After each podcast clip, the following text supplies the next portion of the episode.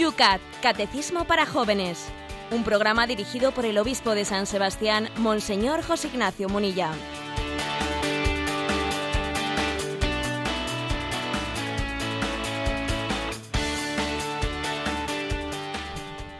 Buenos días, queridos amigos del Yucat. Una jornada más, estamos aquí en la antena, en Radio María con la ayuda del obispo de San Sebastián vamos a desgranar los temas que en estos días con el sexto mandamiento están suscitando mucho interés en las redes sociales. Y queremos también dedicar esta próxima hora a otros cuatro puntos que también estamos seguros serán del interés de todos. Día lluvioso, semana lluviosa, esta previa al Corpus Christi, la que se nos anuncia, con 12 grados en San Sebastián. Por Madrid, Yolanda, ¿cómo amanece? Buenos días. Buenos días, también tenemos nubes en los cielos y 11 grados.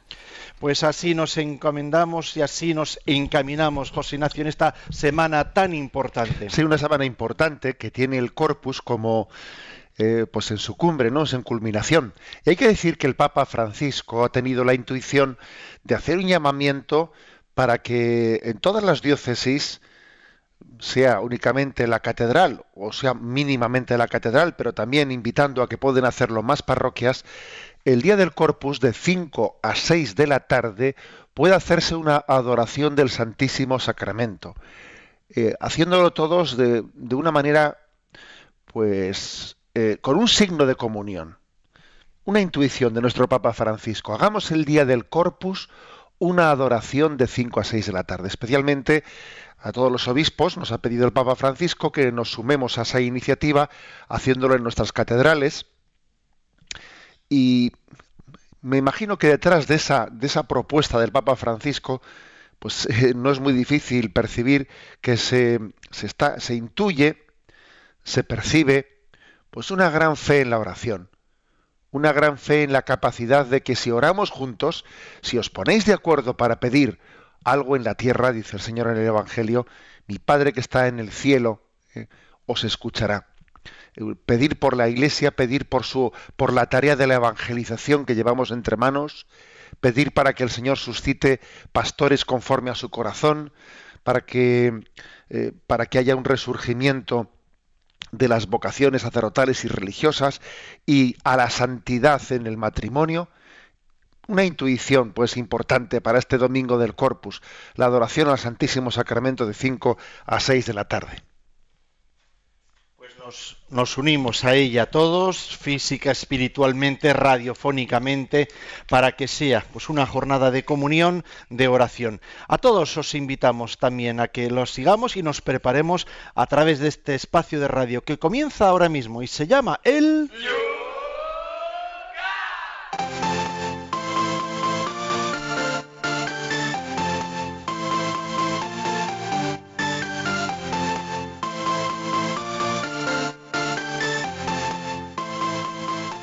Un espacio que comienza como todos los días mirando las preguntas bastantes que quedaban por ahí pendientes.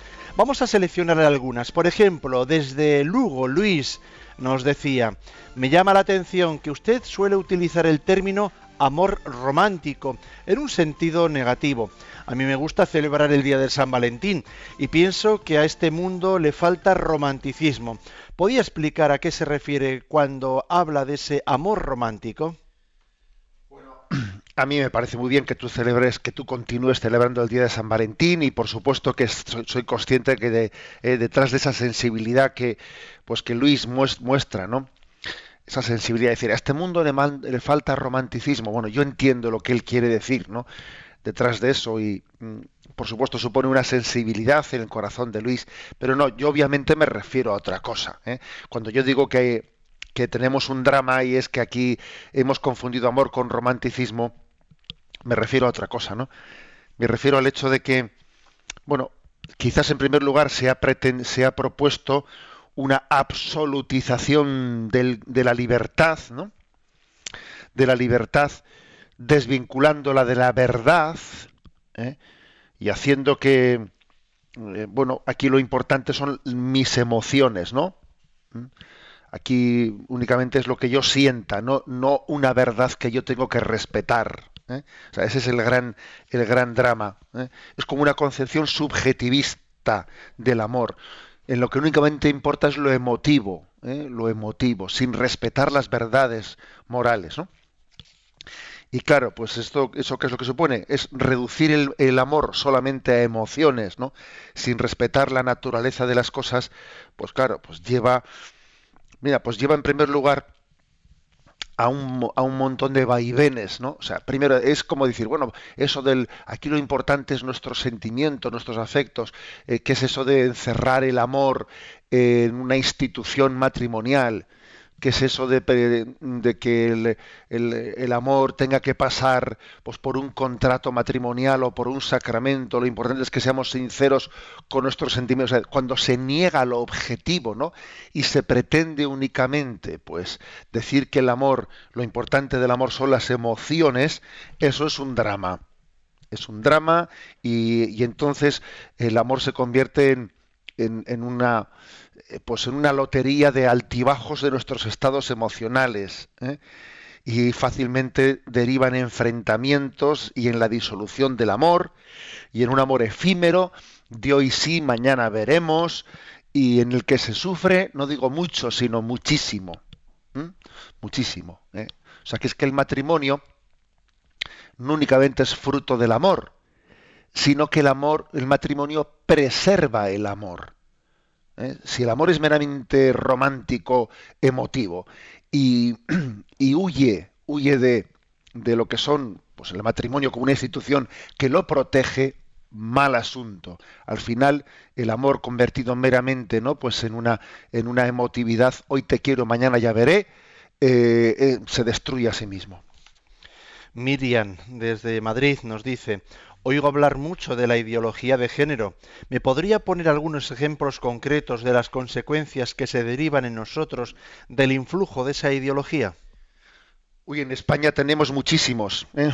muchísimos ejemplos y eh, fruto de aquella ley, ley que, del Código Civil, ¿eh? que, que, rectificaba la definición de matrimonio a raíz de, de lo que se entendió como una ampliación de derechos para considerar la, eh, la, unión de dos homosexuales como matrimonio, aquella ley de 1 de julio del 2005, fruto de eso, bueno, pues es que resulta que lo que se ha derivado mm, eh, como una redefinición del matrimonio, con exclusión de la referencia al varón y a la mujer o sea, se ha cambiado la terminología de lo que significa. Desaparece el término marido, mujer, esposo, esposa, padre, madre.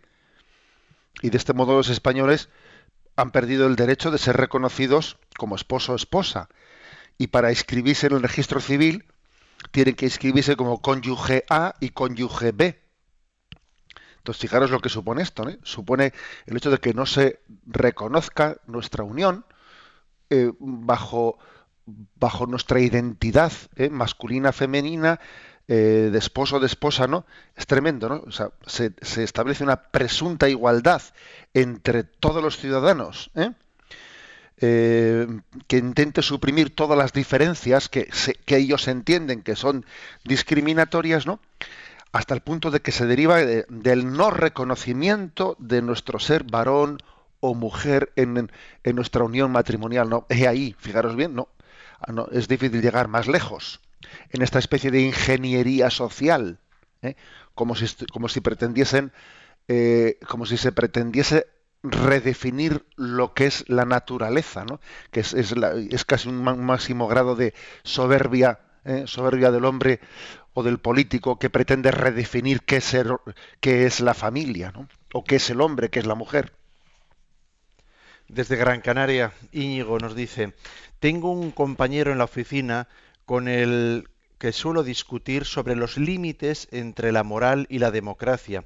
Yo le digo que un parlamento no tiene facultades para redefinir lo que es la familia y el matrimonio. Él me dice que es la democracia la que define los límites de la realidad. ¿Me da algún argumento para este debate? Bueno, yo le diría a este compañero de la oficina, ¿no? Que ciertamente compete al legislador, como garante, como garante, ¿no? de la convivencia social, pues el regular las relaciones entre los ciudadanos. Pero claro, pero forma parte de la justicia que esa regulación tiene que hacerse sin desfigurar la verdad y la realidad. O sea, pues el, el político tiene que ser el garante de la convivencia social, no, no, el, no el ingeniero de la convivencia social. Oiga, el ingeniero no. usted, usted no inventa, ¿eh? usted no vuelve a inventar lo que es lo que es eh, la familia y lo que es lo que es la sociedad, ¿no? Por eso creo que eh, lo que le diría, me parece que tú has orientado bien por lo que nos has planteado el tema, ¿no? Yo lo que le diría es que, a ver, que los procesos democráticos no determinan por sí mismos la verdad y la bondad del matrimonio. La democracia no, no es la que decide qué es la verdad. Vamos a echar a votos a ver si Dios existe. Pero hombre, ¿cómo vamos a echar a votos a ver si Dios existe? Eh, vamos a echar a votos a ver si esto es negro o es blanco. Pero hombre, vamos a echar a votos qué es la familia. Pero ¿cómo vamos a echar a votos eso, no? Eh, por encima y con anterioridad a las decisiones de los que se casan y de la propia sociedad existe un derecho y, un, y una verdad superior que están enraizados en la humanidad del hombre, ¿no? Y, que por lo tanto, pues el legislador tiene que, tiene que partir de, de, un respeto, de un reconocimiento de la naturaleza. Desde Sevilla, Antonio dice, leí el mensaje que usted lanzó en Twitter en el que decía eso de que el feminismo pretende imponer a la mujer el modelo sexual machista. Ya sabemos que en Twitter solo permiten 140 caracteres, pero igual podía explicar esto un poquito más por la radio. Sí, vamos a ver, ¿no? Yo, cuando dije eso de que el feminismo pretende imponer a la mujer el modelo sexual machista. ¿A qué me refiero? Pues que es que al final los extremos se tocan y entre el feminismo y el machismo es que hay muchas coincidencias, muchas coincidencias. Porque el machismo tiene un modelo un modelo de sexualidad que es de desligarse, ¿no? Desligar plenamente el sexo de el sexo del compromiso mm, de amor, del respeto a la persona, y entonces es la utilización de la mujer pues como un, objeto instrumento de placer y curiosamente el feminismo el feminismo pues pretende eh, está está diciendo no está transmitiéndole a la mujer que ella lo que tiene que hacer es en disfrutar ¿no? de, del sexo por el sexo que ya lo que tiene que hacer es pues mm, ser tan entre comillas no ser tan activa como ese hombre que lo que busca es el, el, el sexo como instrumento de placer y entonces está haciendo un modelo de mujer en el que bueno desliga el sexo el sexo del amor y curiosamente curiosamente al final llega a un modelo a un modelo de divorcio entre sexo y amor que es el mismo que el machismo proponía. Es curioso, ¿eh? pero finalmente el feminismo parece que copia lo peor del machismo. El feminismo radical tiene la tendencia a hacer un modelo de liberación que es lo peor de las esclavitudes machistas, es lo que entiende el feminismo como liberación. Concluimos con una pregunta de encarnación que dice, eh, es acerca de lo que se hablaba, de la pureza o la castidad. ¿Cómo se vive la pureza en el matrimonio? Y si los esposos tienen problemas económicos para poder tener más hijos, espero nos hace una referencia también a la canción que pusimos ayer. Vamos a ver. Eh, mm, ¿Cómo se vive la pureza en el matrimonio? Eh, obviamente, bueno, obviamente, eh, ayer lo explicábamos, pues con la entrega sexual de los esposos, fiel, em, expresión del amor, en pleno respeto, expresión del amor y abiertos a la transmisión de la vida, ¿no? Entonces dice Encarnación, a ver, y si los esposos tienen o tenemos problemas económicos para poder tener más hijos, entonces, eh, ¿cómo, cómo se entiende, no? Eh, ese mandato a la, transmisión de la vida, a la expresión del amor, a estar abiertos en la vida. Bueno, vamos a ver, el, mm, tendremos ocasión de explicar esto eh, con un poquito más de detenimiento, pero ahora lo digo muy brevemente, que la Iglesia lo que propone o sea, en su lo, que expone es el amor, el amor responsable, ¿eh? la sexualidad responsable. Entonces, digamos que existe, eh, existe, Dios ha dado al hombre, a la mujer, la capacidad de, de un discernimiento con respecto a la paternidad responsable. Y la paternidad responsable es, eh, supone un discernimiento también de los, de los hijos que un matrimonio puede prudentemente, pues en una situación determinada, eh, poder educar, etcétera. Y de alguna manera, en esa paternidad responsable, los cónyuges están discerniendo, mm, discerniendo, pues si e, el número de hijos que ellos prevén que pueden no prudentemente poder llegar a, criar y a educar. Entonces, lo, lo curioso es que Dios mismo ha puesto la naturaleza humana la capacidad de poder, de poder expresar eh, pues la entrega sexual en días fértiles o en días no fértiles. Es curioso, si Dios hubiese querido que la sexualidad fuese, eh, fuese exclusivamente ¿no? Eh, para la procreación, pues hubiese hecho la naturaleza humana, la naturaleza femenina siempre fértil. Pero es así que la naturaleza ha dejado inscrita la posibilidad de que el amor pueda ser expresado en días fértiles y en días no fértiles. Digamos que la propia, la naturaleza es muy sabia, ¿no? ¿Mm?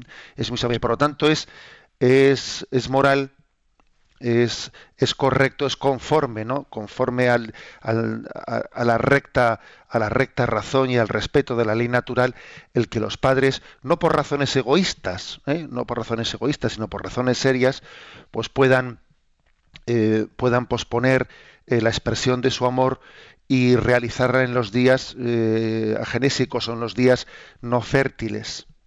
hablaremos de este tema y eso también es una manera de expresión eh, casta, de expresión en pureza del amor matrimonial.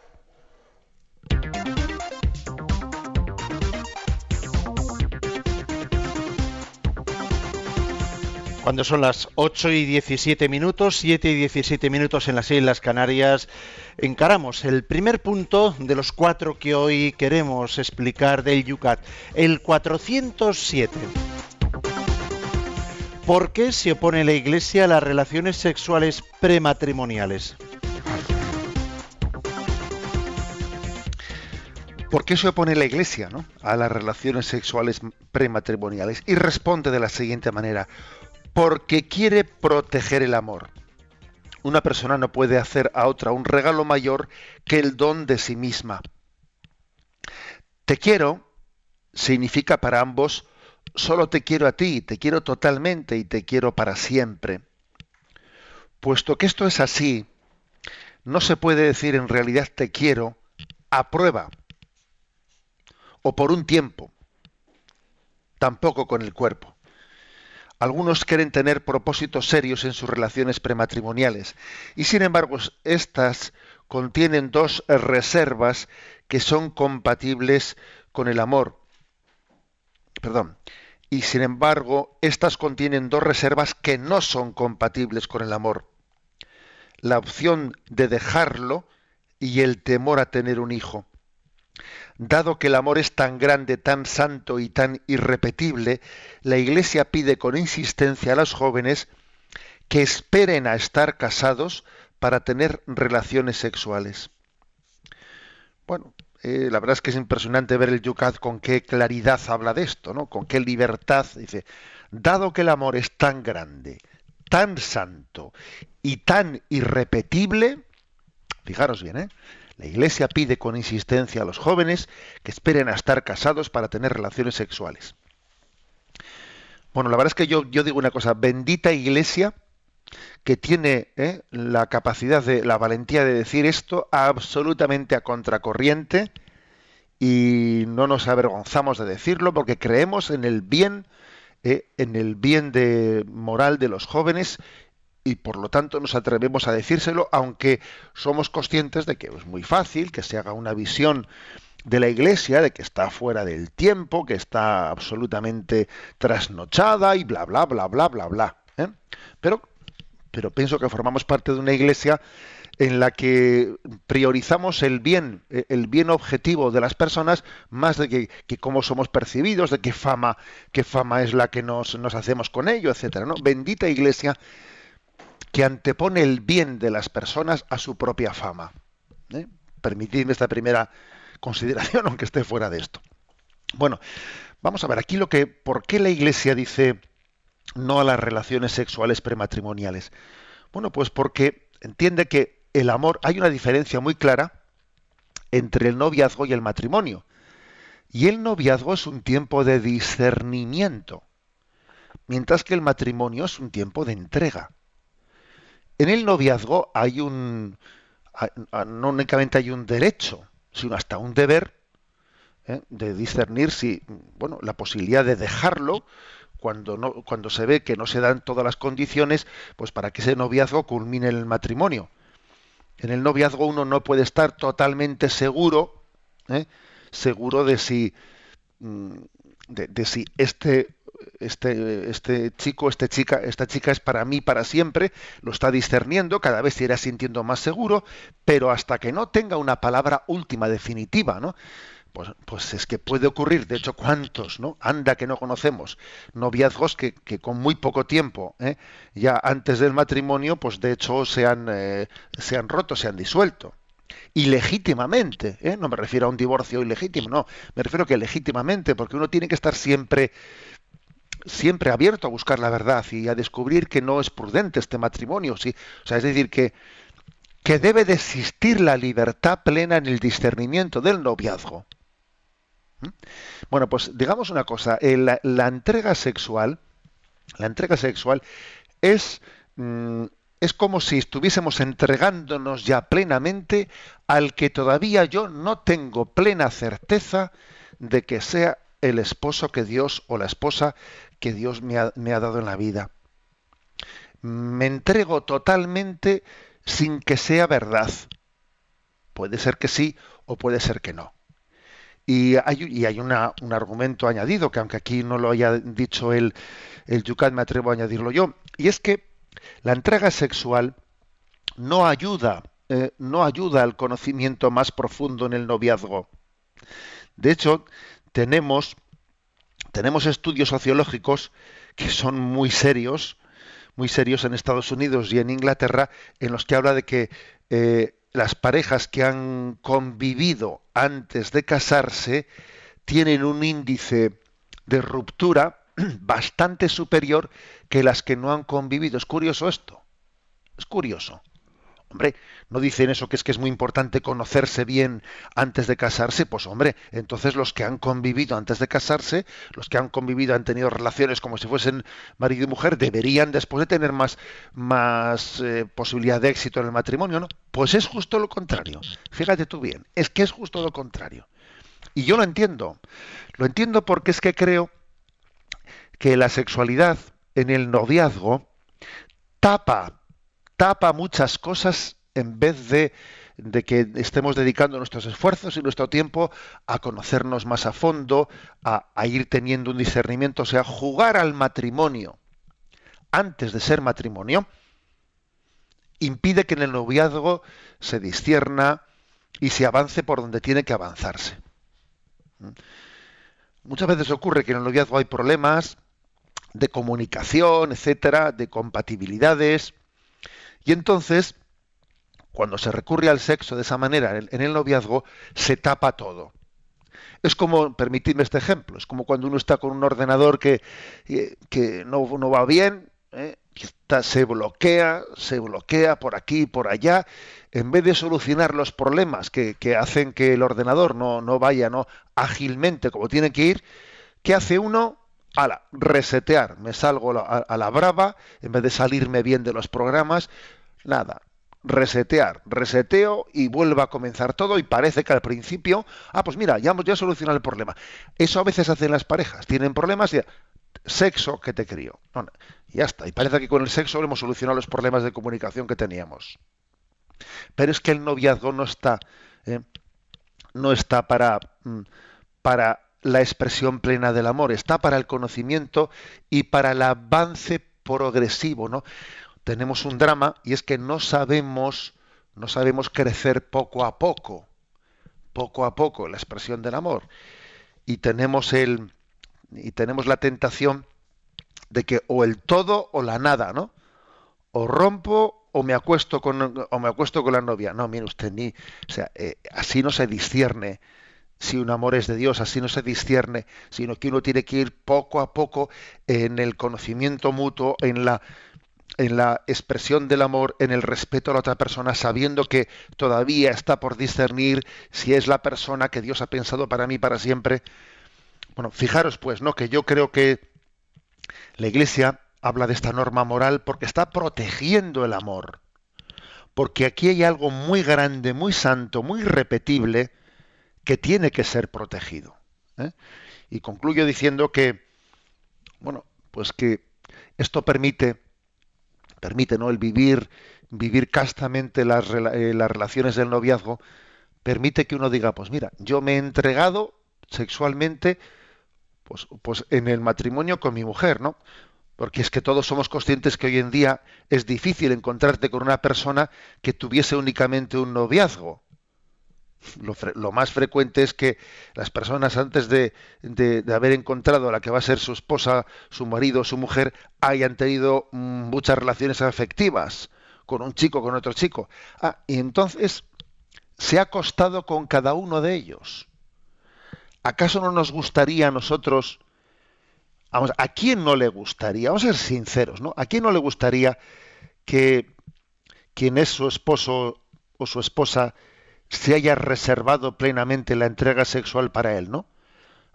nos gustaría a nosotros, ¿no? Que, ah, mira, mi mujer salió con, con este, o mi marido salió con, con estas, fue su novia anterior, ah, y se fue acostando con cada una de ellas, ¿no? A ver, eh, el que diga que eso es insignificante, irrelevante y que eso no le importa, con todos mis respetos, yo creo que no está siendo sincero con la verdad del amor humano. Es decir, el, el hombre, la mujer, el joven, la joven, tiene como, como el amor es algo muy santo, tiene que reservarse, reservarse para el que será su esposo y su esposa con, con, la vocación ¿eh? de, de, que ese amor sea, sea eterno hasta que la muerte nos separe. ¿eh? Este es el, el mensaje que transmite aquí este punto 407.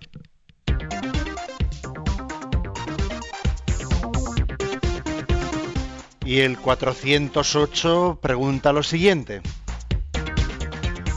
¿Cómo se puede vivir como joven cristiano cuando se vive en una relación prematrimonial o ya se han tenido relaciones prematrimoniales? Dios nos ama en cada momento, en cada circunstancia poco clara, también en cada situación de pecado.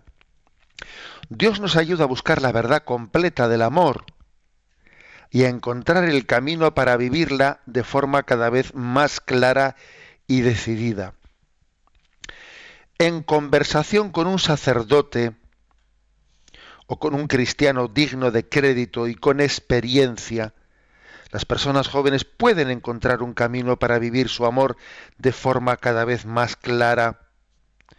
En ello experimentarán que toda vida es un proceso y que pase lo que pase, siempre se puede comenzar de nuevo con la ayuda de Dios.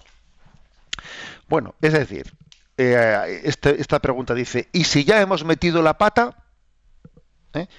Si ya de hecho no hemos tenido o, hemos tenido o seguimos teniendo relaciones sexuales, si ya nuestro noviazgo fue planteado de esta manera o en mi anterior noviazgo lo viví así, de esta manera, ahora qué, ahora qué es lo que hacemos, ¿no? Ahora qué hago yo.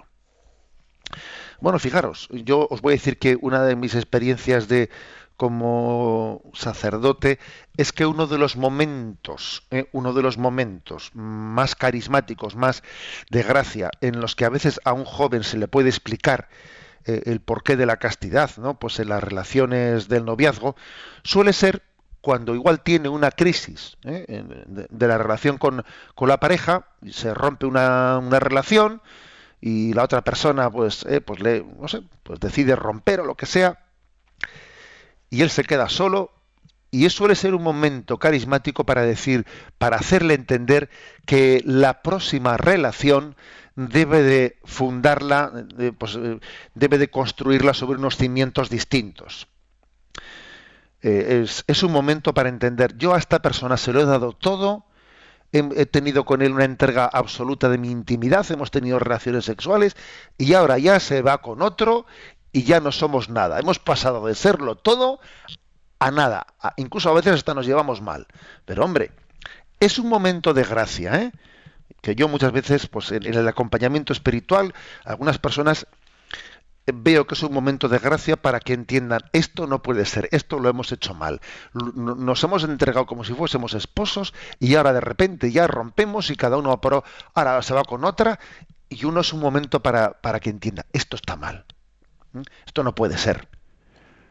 Y creo que lo, lo del sacerdote o lo de un cristiano digno de crédito con experiencia que te acompañe y te haga entender eso, eh, pues es importante. También ocurre otra cosa, que es frecuente que hoy en día pues eh, haya jóvenes que con buena intención, porque tampoco ha habido quien les haya dado criterios morales firmes, dicen, lo que nosotros nosotros pues, estamos teniendo relaciones sexuales, pero tampoco tampoco éramos conscientes de que de que esto era incorrecto, o sea, nadie nos había hablado claro de esto.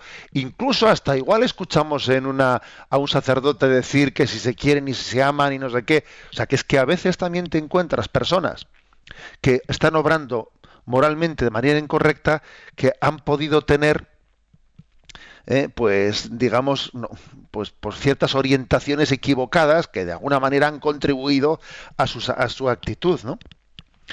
bueno yo creo que yo creo que la, palabra que da la iglesia en este momento es que que nos abramos a la gracia ¿eh? que nos abramos a la gracia que Dios siempre nos permite nacer de nuevo que, una, que un noviazgo que haya tenido un tiempo en su vida, un tiempo en el que haya podido expresarse eh, sexualmente, puede en un momento determinado decir, a ver, un momento, mm, vamos a vamos a cambiar de, de, eh, de pie vamos a de paso como se dice no en, en, los militares cuando están desfilando vamos a cambiar de paso que lo llevamos equivocado vamos ahora a, a expresar el amor que nos tenemos eh, sabiéndonos, eh, sabiéndonos respetar, sabiendo reservar la entrega sexual para el matrimonio.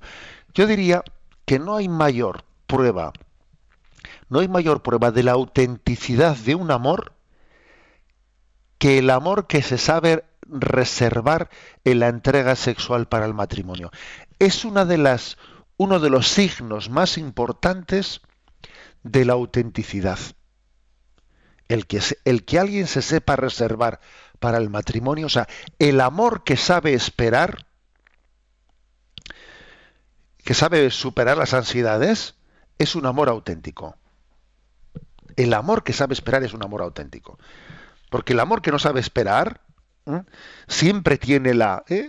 el, riesgo de, de estar manipulando de estar manipulando, sirviéndose de la persona para su placer. Y además hay una cosa más, que otro argumento ¿no? que yo le daría a una pareja a una pareja que tiene relaciones prematrimoniales para que cambie de paso y comience a vivir el noviazgo de forma casta. Mira, eh, de esta manera, viviendo ¿no? esa experiencia de el noviazgo en castidad, también te vas a educar para luego también en el matrimonio vivir eh, la relación matrimonial de manera casta, porque también pues, es posible, es posible que, pues, que la paternidad responsable pues pueda, dependiendo de vuestras condiciones económicas, eh, de salud, etcétera, o laborales, es posible que también la paternidad responsable pida de vosotros que para la regulación de vuestros hijos tengáis que tener también la abstinencia, la abstinencia sexual en, periodos determinados del periodo de, de, la mujer, etcétera. Y entonces uno se va en la, entre otras cosas, ¿no? En la castidad, en el noviazgo, se educa para la castidad en el matrimonio. O sea, que es que la castidad es educadora. La del, la del noviazgo educa para la castidad del matrimonio. Luego, si hemos metido la pata, ¿qué? A ver, Dios da su gracia a los que le buscan humildemente. ¿Eh? y nos da la gracia de volver a empezar de nuevo. Y una buena confesión, un buen acercarse al sacramento de la penitencia, pues puede ser el renacer de un noviazgo, ¿no? Yo conozco muchos noviazgos que han vuelto a renacer eh, cuando han cambiado de paso, ¿eh? cuando han cambiado el paso y, han dicho vamos a vivirlo a partir de ahora, no pues, pues en castidad.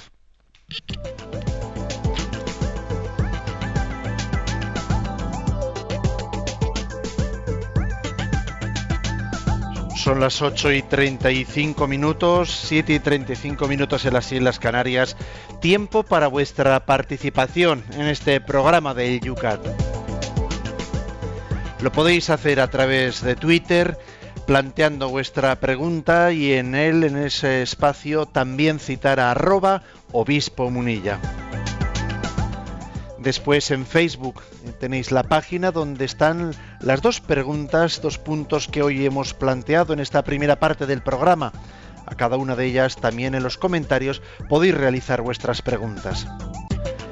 El teléfono de Radio María también lo estamos atendiendo y también el correo electrónico yucat arroba radiomaria.es yucat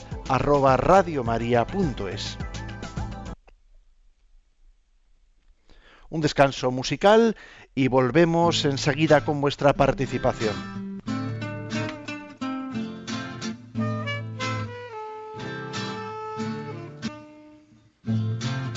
Mirando al cielo descubrí en mí esa mirada de tu hijo que me hace vivir. Es Cristo vivo que murió por ti mírate adentro, su amor es para ti. Buscando fuera, la belleza me embobaba y confundía sus destellos de tu esencia, susurraban. Tarde te amé, pues el pecado me hecho heridas. Tarde te amé, no pude más que colocar tiritas. Esclavo de mentiras, buscaba una salida. Tú me llamabas, calmabas mis fatigas. Estabas dentro, pero yo no te encontraba. Tarde te amé, tu gracia me operaba.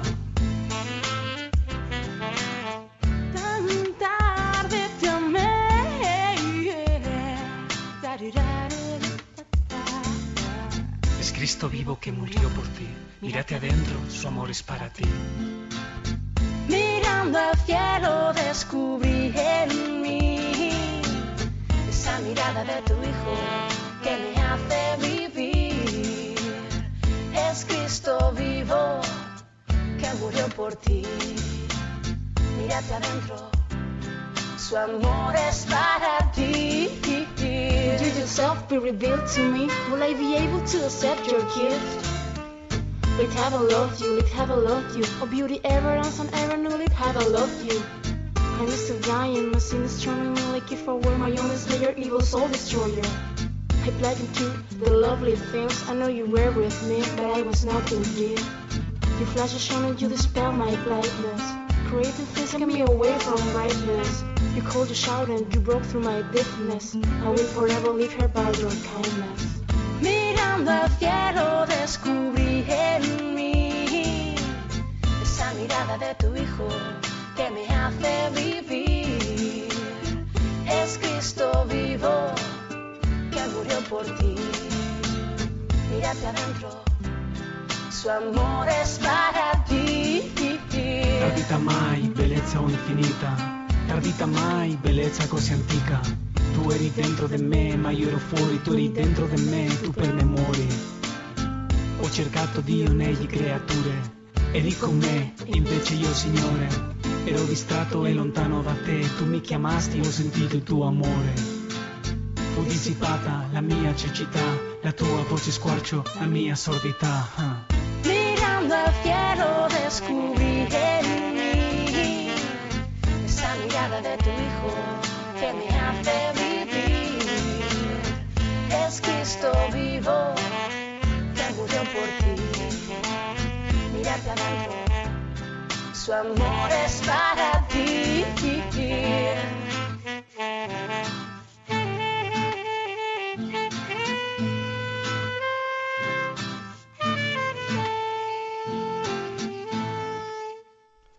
Estamos en Radio María, estamos en el Yucat. Momento para vuestra participación. Vamos a leer, por ejemplo, un correo electrónico que nos llega sobre el tema que estamos tratando. Celi lo firma. Buenos días, monseñor. Le pido que me aconseje en este tema en concreto. En algunas conversaciones con mis amigos, cuando hablamos de sexo, me muerdo la lengua con algunos comentarios y peco de prudente por miedo a dar la brasa, dice. Más tarde me arrepiento de quedarme callada ¿Cómo puedo dar testimonio de castidad a mis amigos, todos jóvenes y ateos, aparte de con mis actos? Bueno, yo creo que es bueno desenmascarar, ¿eh? desenmascarar que muchas veces en las conversaciones de así de, vamos, me refiero un poco públicas, ¿no? un poco así ese tipo de conversaciones que suelen hacerse siempre en un tono jocoso, etcétera. El tipo de cosas que se dicen sobre la sexualidad suele ser siempre un poco, ahora aquí yo haciéndome el lanzado, ¿no? haciéndome eh, un poco como... Eh, yo esto lo, observé en el servicio militar. Os voy a contar una, una historia de la mili. ¿eh? Yo recuerdo que el servicio militar me daba cuenta que los compañeros, ¿no? Pues estaban a veces en conversaciones contando una serie de cosas, ¿no? Contando una serie de cosas que uno se, se daba cuenta que es que al final muchas veces no responden a la verdad. ¿eh?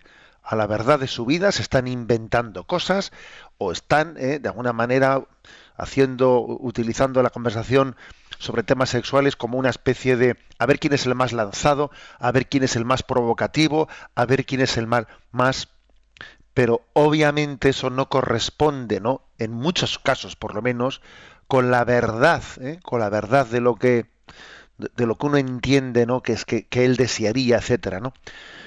Bueno, yo creo que yo en más de una ocasión ese tipo de conversaciones las solía zanjar ¿eh? cuando decía, a mí lo que dices me parece muy bien siempre y cuando cuando seas padre tengas una hija le digas lo mismo. Por ejemplo. O si tú eres tan liberal, etcétera, ¿eh? también me imagino que de tu hermana, ¿eh? de tu hermana a tu hermana también, ¿no? Le desearías verle pues exactamente igual como tú me has hablado de esa chica, ¿no? O si tú, por ejemplo, te acercas a la pornografía y lo otro, etcétera, ¿no? Hombre, pues, pues, pues me imagino que, eh, pues que estarías encantado también de que si, eh, de que si tu madre o tu hermana o tu, hija también, pues trabajas en la pornografía, ¿no? O sea, es decir, a ver, si es que, que se nos llene la boca de cosas, ¿no? Eh, es muy fácil, pero mientras que, mientras que todo eso sea una teoría liberal, estamos a un nivel y luego otra cosa distinta es que eso afecte a tu vida y a tus seres queridos. Yo creo que una manera de pinchar el globo, ¿no? En ese tipo de conversaciones eh, hipersexualizadas es ¿y si fuese tu padre? ¿Y si fuese tu madre? ¿Y si fuese tu hermano o tu padre? Es como volver, es traer a la realidad, ¿no? Traer a la realidad la verdad de la sexualidad, porque mientras que no hablemos de personas reales, ¿eh? como si la sexualidad fuese un tema virtual, virtual, pues estamos escapando de la realidad. A ver, muy brevemente, que tenemos dos preguntas pendientes. Yolanda está atendiendo también el teléfono. Sí, buenos días. Nos ha llamado Ángeles de Mallorca. Dice que su hijo se va a casar ahora, pero que ya ha tenido una niña con su novia. Entonces, a ver qué consejo le puede dar ahora en este paso que van a tomar. Bueno, pues obviamente eh, hoy en día, ¿eh? hoy en día, pues hay, hay, personas en las que he asistido, ¿eh? pues me imagino que incluso que estarían viviendo juntos, etcétera, etcétera, ¿no? ¿Qué consejo dar? Bueno, pues yo creo que el consejo que hay que dar es que cuando se acerque el matrimonio, en un caso, un caso de este estilo, eh, también se haya un reconocimiento, un reconocimiento lo más humilde posible de, de que Dios me acoge en el estado en el que estoy a pesar de que el itinerario que he hecho en mi vida pues no es el que el que el, Señor me ha, me, ha marcado. O sea, el Señor me quiere como soy, a pesar de que el itinerario que he hecho no es el que, el que Él me había pedido. Luego el acto de humildad, ¿no? De reconocer que yo no he recorrido el camino pues tal y como el Señor eh, pues, pues nos lo ha enseñado, pero, pero sin embargo Él me quiere como soy y me acoge incondicionalmente. Es un momento también ¿no? de gracia. Por eso creo que en, este, en ese caso, ¿no? siempre ¿no? el sacramento de la penitencia bien celebrado es, es mm, vital ¿no? para acercarse al sacramento del matrimonio. En este caso más todavía, porque es como decir, yo no he hecho el recorrido, ¿no? Pues que que el Señor nos ha, nos ha transmitido y nos ha enseñado. Pero, sin embargo, el Señor me acoge como soy, o sea, me quiere incondicionalmente, ¿no? Y desde esa desde ese amor incondicional, no merecido, bueno, nadie merece el, el, amor del Señor, pues creo que tiene que haber en mí como una llamada al agradecimiento y a la conversión. Y la otra pregunta es de Mercedes de Sevilla, que ha visto una contradicción en dos pasajes de la Biblia. En una dicen, eh, abandonará a su padre y a su madre y se unirá a su mujer. Y en cambio hay otro pasaje que dice, blasfemo hacia quien abandona a su padre. Entonces, si le puede explicar un poco esta contradicción. Bueno, vamos a ver. Eh, está claro que el matrimonio eh, requiere eh, requiere una vida nueva y por lo tanto tiene que priorizar los lazos con su esposo y con su esposa y anteponerlos anteponerlos a, las relaciones de familia pues anteriores que él tiene a los vínculos familiares, ¿no? O sea, ese, ese deber de, de respeto de respeto que uno tiene con sus padres, por supuesto que no es que termine con el nuevo matrimonio que ha comenzado, pero sí es verdad que tiene la obligación de, dedicar lo mejor de su tiempo, eh, de, su tiempo y, y, de su vocación, pues al esposo y a la esposa y a la nueva familia que ha fundado. ¿Eso quiere decir que él abandone a sus padres? No, pero sí que lo priorice, ¿eh? sí que lo priorice y que ordene, ordene su tiempo, sus energías, pues bajo esa perspectiva. O sea que el término abandonar ¿eh? es un término que, que, en ese caso concreto habría que, podríamos decir, priorizar. ¿eh?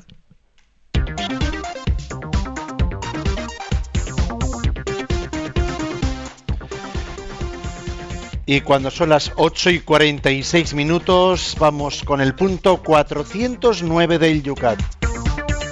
¿Es la masturbación una falta contra el amor?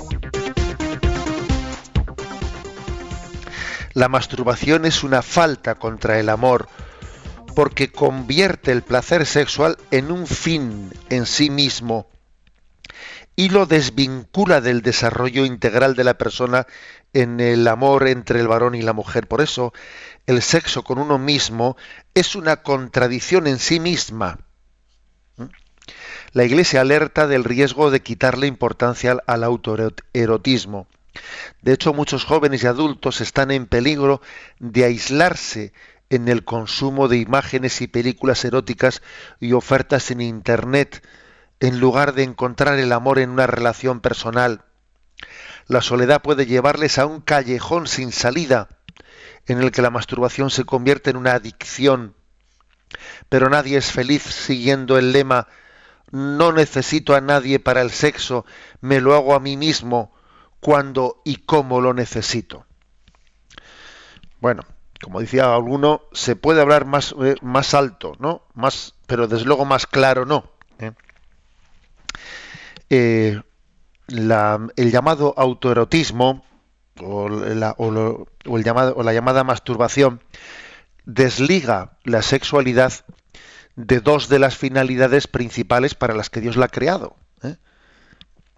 La sexualidad es expresión, es, es como vehículo de la expresión del amor. Al, y al mismo tiempo la sexualidad está abierta a la transmisión de la vida. Dios ha pensado en la sexualidad como una expresión del amor, como una comunicación del amor, abierta a la transmisión de la vida.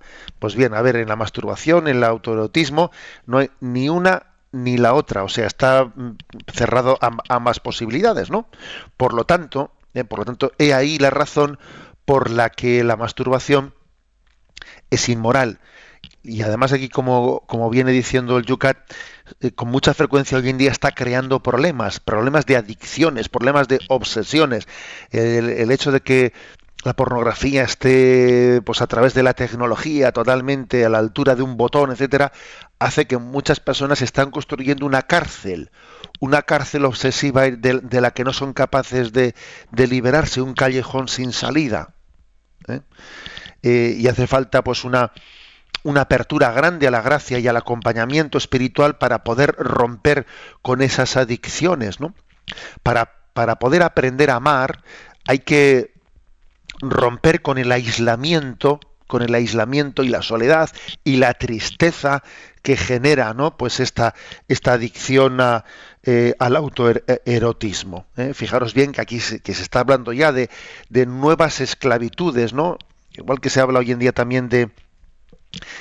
que, existen eh, nuevas esclavitudes, nuevas adicciones, pues con las tecnologías, con, eh, con los iPhone y con los WhatsApp, etcétera, que hay personas que tienen adicciones.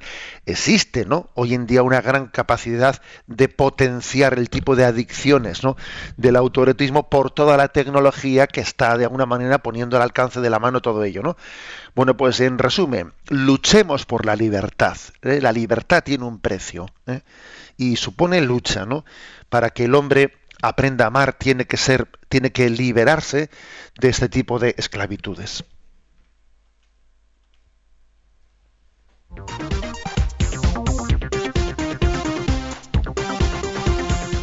Y nos queda una pregunta, es el punto 410, perdón. ¿Qué se entiende por fornicación?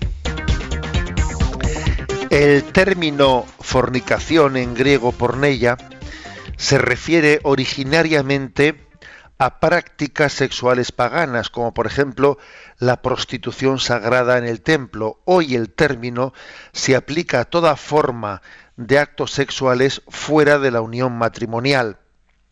Se usa con frecuencia en sentido jurídico abusos sexuales a menores y dependientes. Con frecuencia la fornicación se apoya en la seducción, el engaño, la violencia, la dependencia y los abusos. La fornicación es por tanto una falta grave contra el amor, ofende a la dignidad de la persona y niega el sentido de la sexualidad humana. Los estados tienen la obligación de proteger ante los abusos, especialmente a los menores de edad. Bueno, por lo tanto, en sí misma, ¿no? La fornicación, tal y como hoy en día eh, utilizamos el término, supone pues tener relaciones sexuales eh, fuera, fuera del contexto del matrimonio. Por ejemplo, la fornicación sería pues que una persona soltera eh, esté teniendo relaciones sexuales pues con pues, con alguien de una manera fortuita o, o ligadas a la prostitución o también la fornicación se entiende, por ejemplo, cuando alguien eh, pues es infiel dentro del matrimonio, es infiel y está teniendo relaciones sexuales pues eh, de una manera oculta con otra persona, también no, pues a ese, a ese adulterio también se le llama fornicación.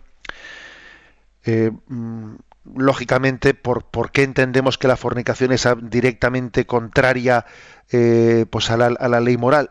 Pues porque el amor exige fidelidad. El amor exige fidelidad, ¿no? El amor es como decir, soy totalmente tuyo, mi corazón es tuyo para siempre. Y la infidelidad, etcétera, o la promiscuidad, ¿eh? la infidelidad o la promiscuidad, pues en el fondo es totalmente contraria al sentido unitario del amor. ¿eh? Si encima eh, esa fornicación está ligada a un cierto tipo de abuso,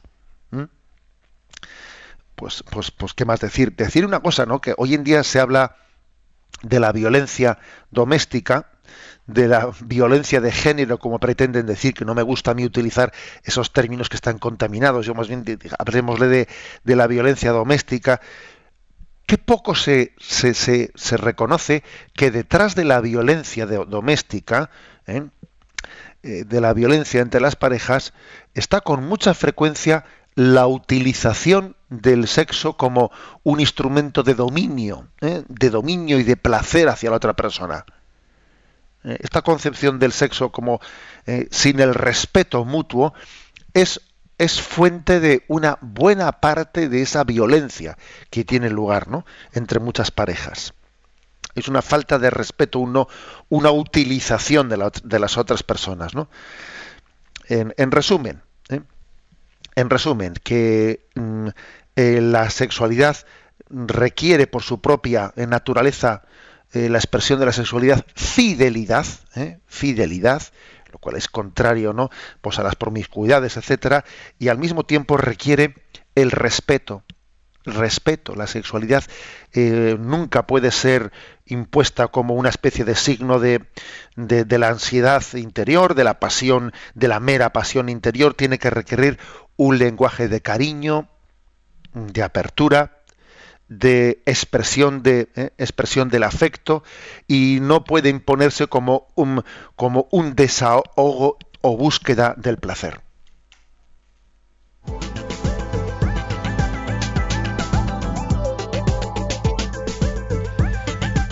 Son las 8 y 55 minutos, 7 y 55 minutos.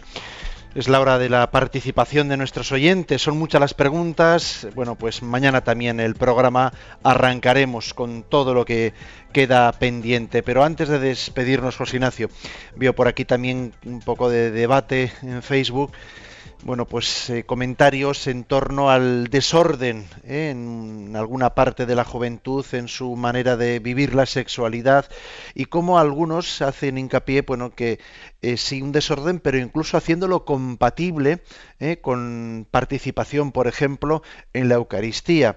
Y luego, pues hay quien dice, Rosario, por ejemplo, habla de, bueno, hay que respetar la conciencia de cada persona, como diciendo quiénes somos nosotros para juzgar a los demás.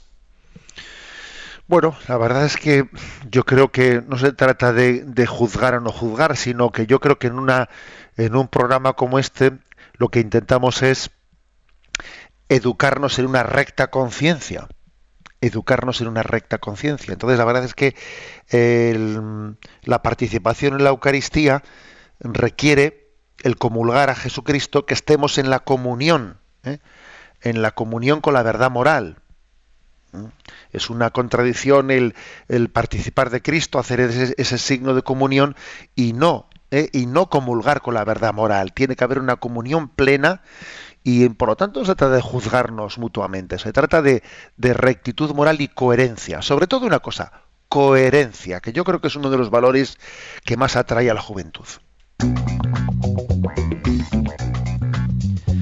No tenemos tiempo para más, pero insisto que mañana continuamos con el mismo tema y abrimos con las preguntas que estáis esperando respuesta y que no han podido entrar en el programa de hoy. Mañana serán el arranque del programa con qué temas también entraremos en el programa de mañana, Josina.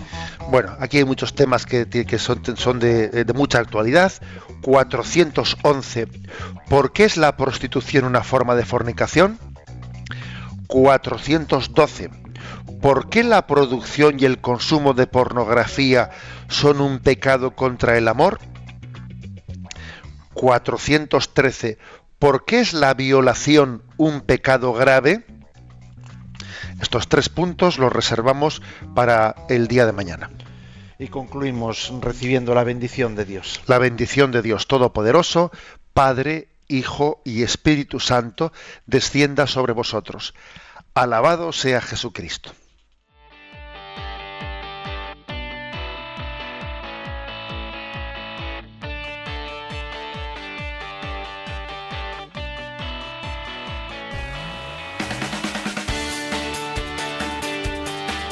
Y así finaliza en Radio María Yucat, un programa dirigido por el obispo de San Sebastián, Monseñor José Ignacio Monilla.